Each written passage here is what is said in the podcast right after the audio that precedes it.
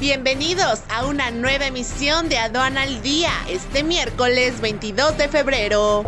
Nacional.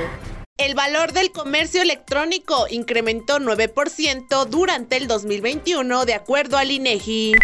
Comercio de cerveza pagará una tasa de 4.56% de impuestos sobre la renta, de acuerdo al SAT. Las ventas al por menor en el estado de Chihuahua aumentaron un 5.83% en el 2022. Internacional. Turquía y México firmaron convenio en materia de importación y exportación de diversos productos.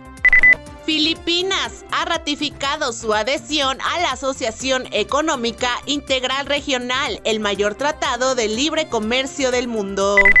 Comercio entre Paraguay y Taiwán crece más de 200 millones de dólares en los últimos cuatro años. Este es un servicio noticioso de la revista Estrategia Aduanera. EA Radio, la radio aduanera